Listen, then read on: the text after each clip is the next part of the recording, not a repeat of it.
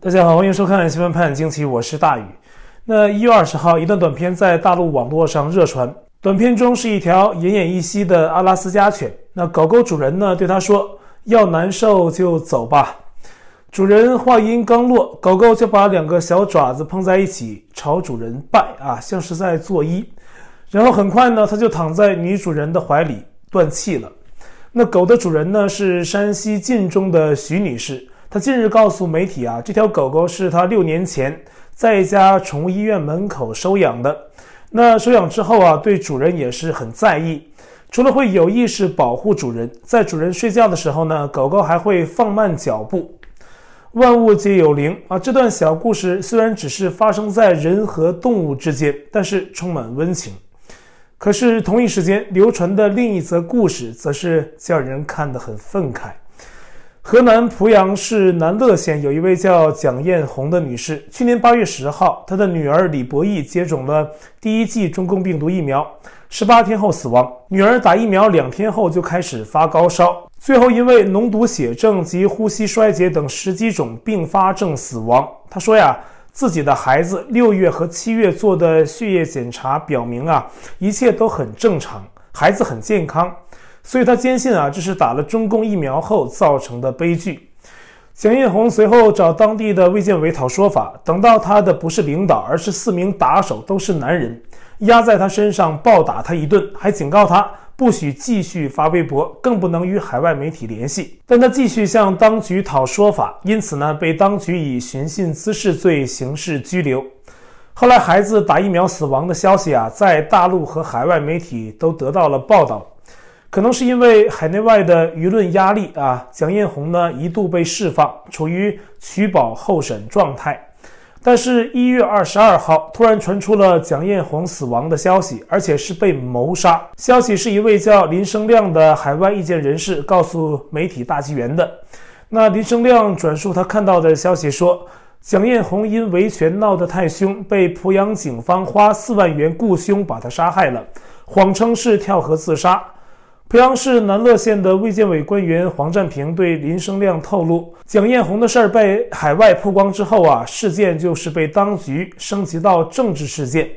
因为没有摆平此事，让共党在海外丢人了。那相关的卫健委官员已经有人被处罚，一把手被停职。但有关蒋艳红被警方雇凶杀死的这一举报，林生亮啊，暂时也没有获得更多有关谋杀的细节。那大纪元记者在获得蒋艳红电话后，打给他，也打给了濮阳市南乐县公安局，但是都没有人接电话。事件还在调查，如果属实，那这就是两条命。女儿因为打疫苗死后呢，无人负责和赔偿；母亲如果还被当局因为维权而杀害，一旦广泛曝光，必然在社会上引发轩然大波。不过呢，类似的事件，受打压的人群家破人亡的遭遇，这么多年来屡见不鲜。就算是一刀切式的封城，也造成过这种悲剧。二零二零年一月，中共毫无预警的突然下令武汉封城禁足，很快呀、周围多个城市也都被封城。孝感市高新区的一个幼儿被活活饿死在家中，因为这个孩子的父母离异，妈妈有精神病啊，没人给他们送吃的。精神不正常的母亲啊，自己饿得挺不住了，跑出去寻找食物，还被抓。后来呢，是有善良人送她回家，但发现小孩已经饿死了，尸体都发臭了。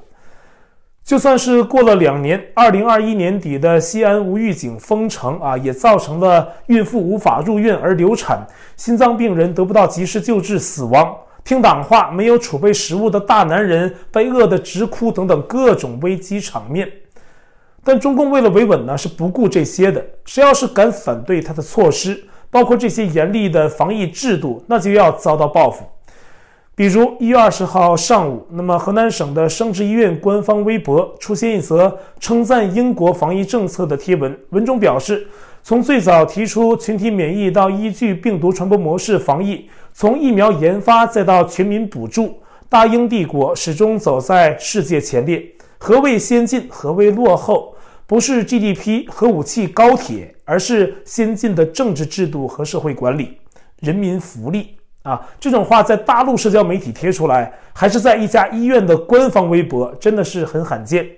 不知道的大陆网友肯定还以为自己不小心看到了墙外的信息啊，这是典型的在讽刺某党效率不高，玩 GDP 和高铁是没用的啊，暗示英国的政治制度比强国的先进。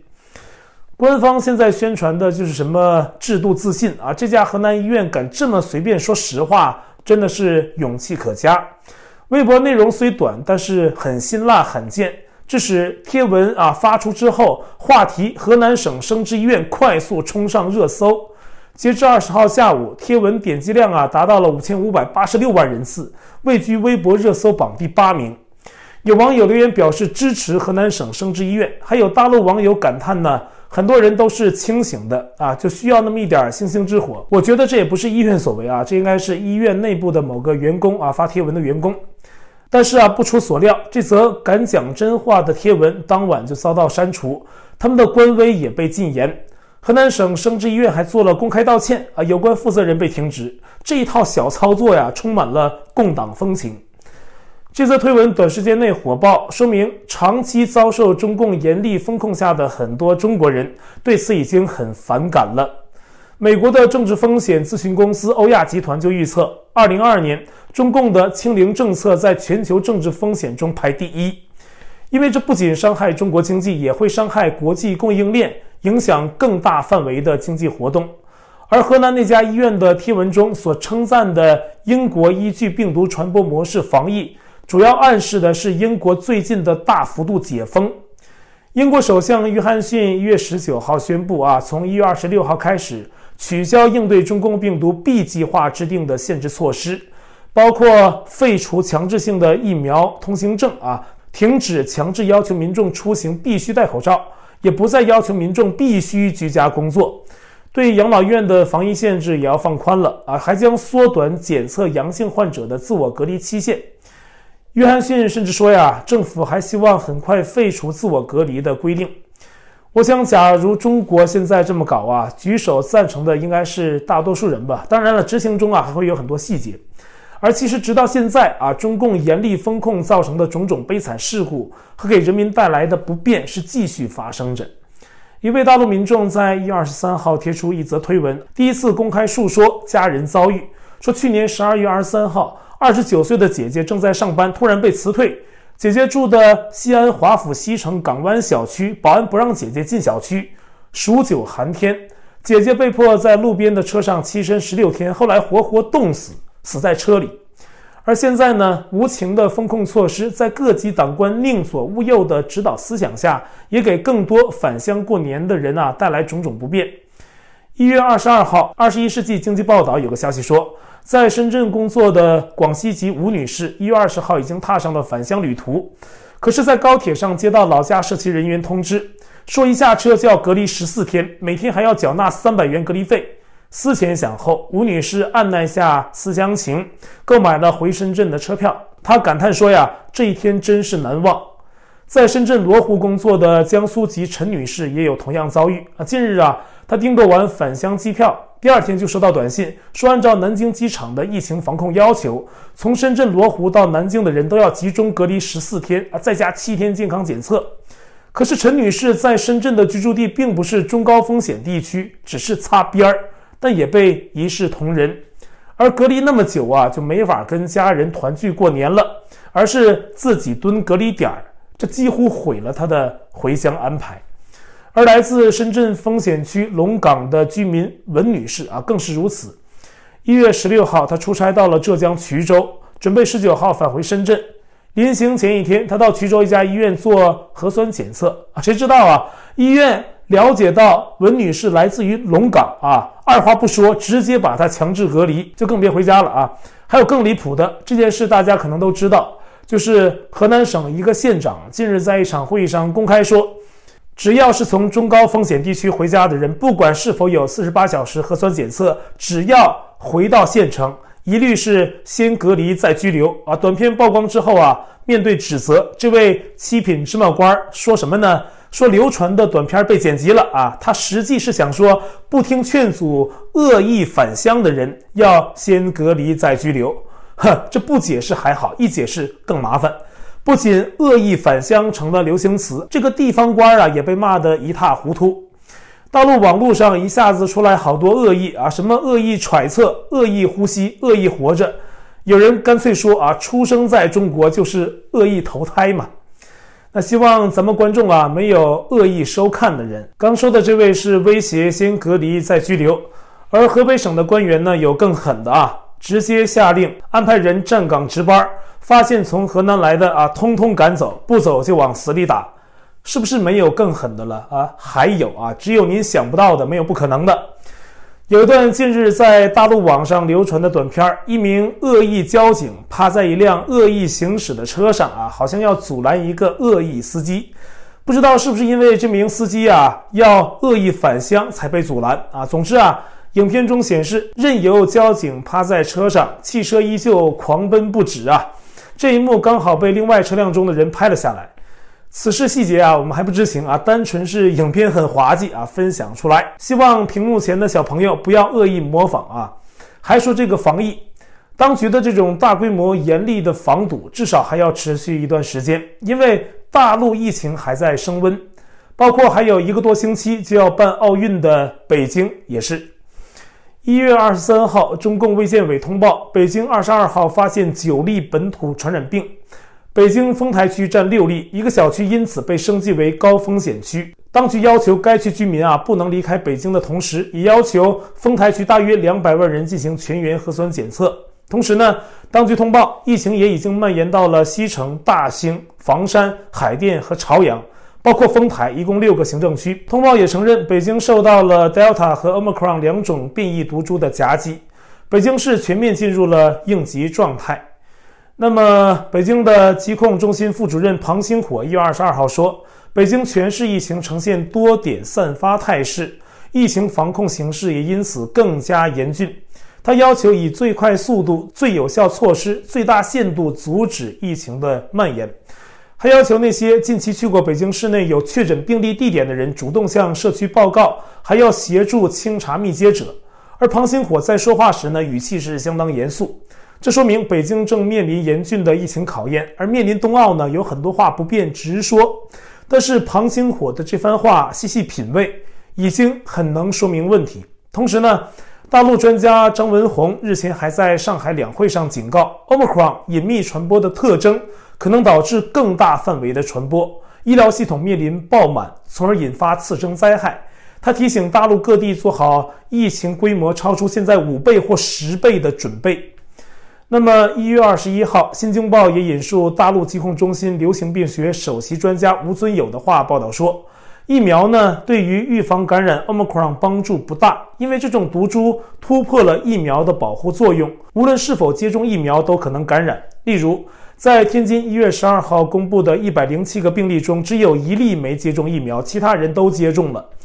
甚至有三十二人完成了第三剂接种。他因此发出跟张文宏类似的警告说，Omicron 具有隐匿性和传播力强的特点，会导致更多人感染，死亡的绝对数也会更大。意思就是说，因为感染人数的基数大，即使是低死亡率，也会有更多人病死。就在全国关注疫病扩散的同时，中共国务院的另一项通报引起了人们关注。此事有关去年七月发生的一起罕见的灾难，就是720郑州特大洪水。中共国务院一月二十一号高调宣布，对郑州市委书记徐立毅进行免职，原因是涉及去年郑州七二零特大洪水的违纪问题。当局说，徐立毅对特大暴雨灾害认识不足，防范组织不力，灾后领导和应急处置不当等等，还给了他党内严重警告和政务降级处分。同时呢，另有八十九名当地官员被问责，比如郑州市长侯鸿也被党内严重警告。政务降级，副市长有被撤职的，有被记大过的。中共国务院呢还公开说，郑州市当局啊隐瞒了不同阶段的死亡人数，还分别统计了郑州市和隶属县治的隐瞒人数，但总计也只是说少报了一百三十九人，死亡和失踪总数啊是三百九十八人。但这与外界质疑的巨大死亡人数还是不对称。那隧道里堆积如山的水淹车辆。地铁五号线门外成堆的花树等等，再加上郑州周边地区真实的死亡人数仍是谜。那咱们现在就说说当局现在这么做是什么意思啊？总的来说呢，这是又一次具有中共特色的解决公关危机的方式，弃小保大。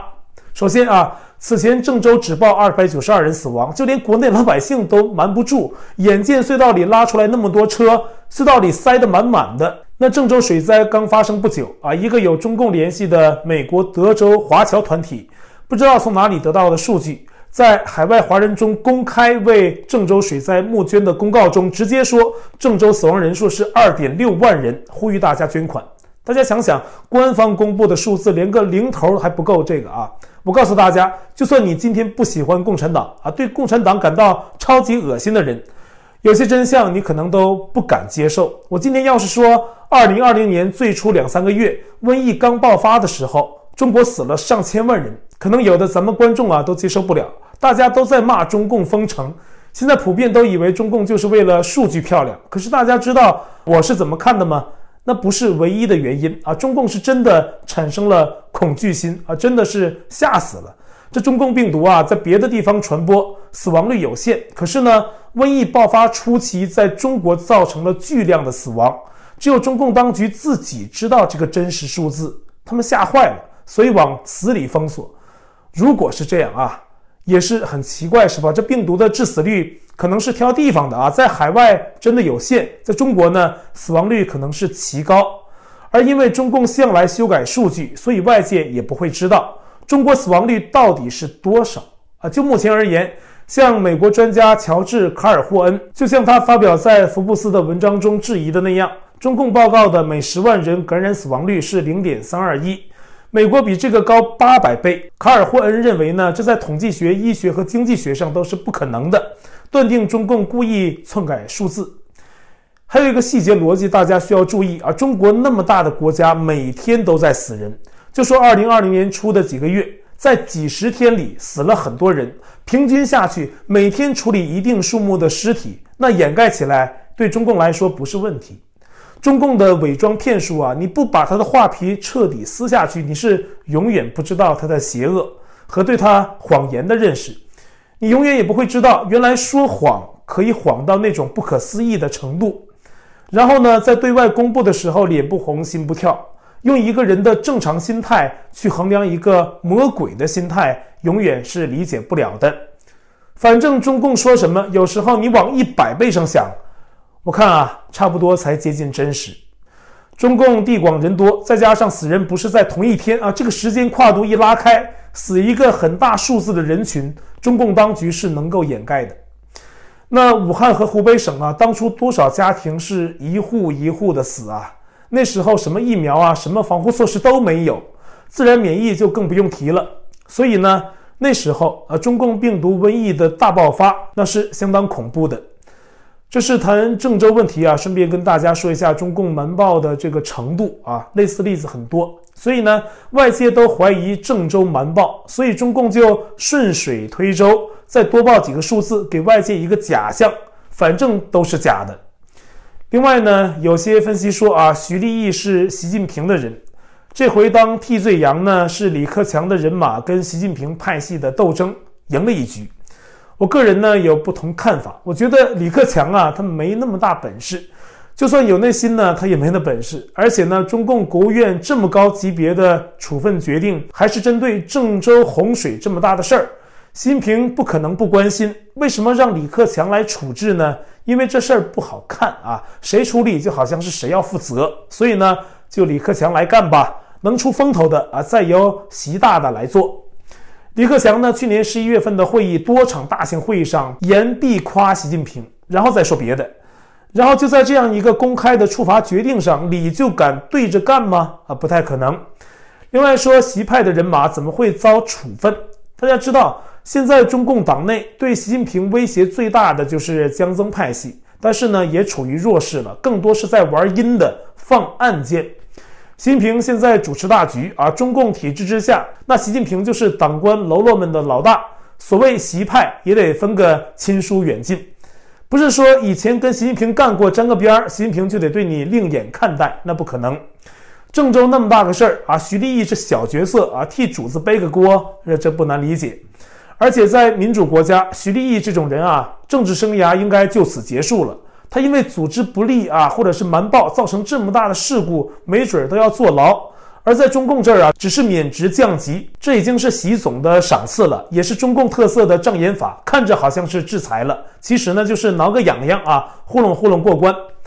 以后啊，这徐立毅可能再低调转去做别的地方啊，做别的地方官，这都是有可能的。所以呢，郑州这事儿啊，就是中共一贯的公关处理手法。我觉得呢，并不是牵扯很严重的权斗问题，权斗最激烈的前线是习近平政府跟江增派系的搏斗，那真是你死我活，机关算尽。而中共中央党校机关报《学习时报》在一月二十一号刊发了题为《小圈子破坏大规矩》的文章，就能看出中共内斗目前到了什么程度。那这篇文章中啊，惊人之语随处可见，例如。坚决防止野心家啊，阴谋家窃取党和国家权力。在点名江苏省委秘书长赵少林、甘肃省原副省长于海燕等落马官员时呢，文章强调说，各地纪委查处了一批热衷搞团团伙伙、结党营私、拉帮结派的案件，严厉批评啊，说这些案件的官员严重违反中共的政治和组织纪律，还有政治规矩等等。这篇文章呢，把张国焘也搬了出来啊，说他先是向党中央闹独立，然后叛党。全文最点睛的就是那句“坚决防止野心家窃取党和国家权力”。如果党内没有这样的人，这份党刊是绝不会这样喊话的。这既是预警相关群体，也是对观望风向的人的一种提醒啊，要他们知道习大大在看着这一切。二十大前的政治大戏还没进入高潮，而在政界人脉广大的富商马云，也有可能在新的一年遭遇新的麻烦。中共近期播出的反映落马官员的纪录片中，落马的前杭州市委书记周江勇及其胞弟周建勇揭示了一些他们罪行的一些细节。周江勇说，有一家民企高价收购了周建勇的公司股权，而且给的价格高得很不合理。这实际上呢，是周江勇利用职权为周建勇公司谋取的商业项目。作为回报，周江勇帮助这家民企以低价购买了在杭州寸土寸金的贵重地皮。伦敦金融时报根据有关公开记录做的分析，而认定这家民企实际就是马云的蚂蚁集团旗下一家公司。大家可能都知道，在大陆经商办企业啊，谁都绕不过政商关系，因此啊，双方勾结、权钱交易是大陆民企发展的必经之路。周江勇的悔罪之言呢，实际是牵出了马云。现在呢，就有分析说了，这件事抛出来应该不是说说就完了，马云要紧张一下。而这种大陆的官商勾结现象，在中共改革开放后就一直很严重。实际上，这在共党社会也是必然。而官媒多维网提醒人们说，提改革开放的邓小平，不要忘了，他也是个左翼，共同富裕是他念资在资的。而后来的党魁呢，只不过是。照单执行。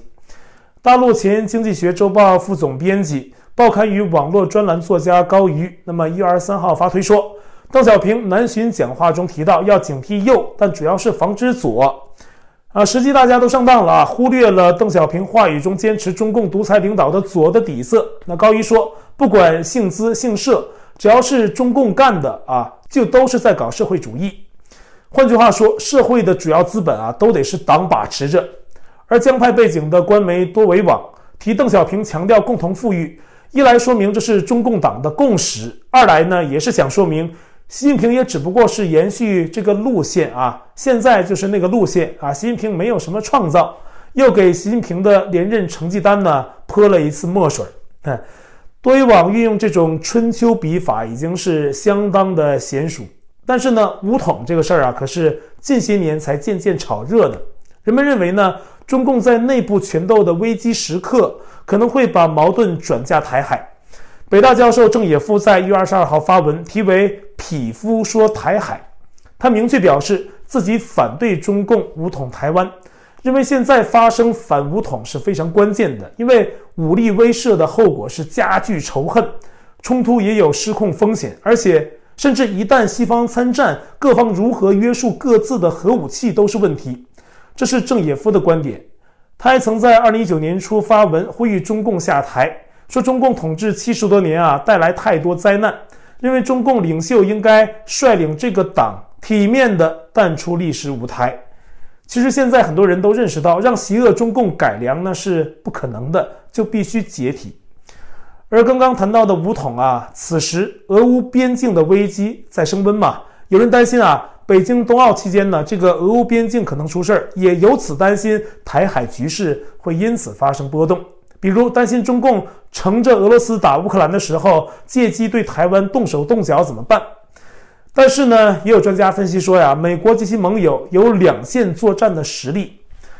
乌克兰总统泽伦斯基早在十九号就对到访的美国国务卿布林肯表示说，俄罗斯可能要袭击乌克兰的工业城市哈尔科夫。一旦如此，俄乌之间爆发大规模战争就在所难免。一月二十一号，美国国务卿布林肯跟俄罗斯外长拉夫罗夫在日内瓦会谈，但是无果而终。随后啊，美国国务院一月二十二号下令，要求美国驻乌克兰使馆人员的家属从一月二十四号开始撤出乌克兰，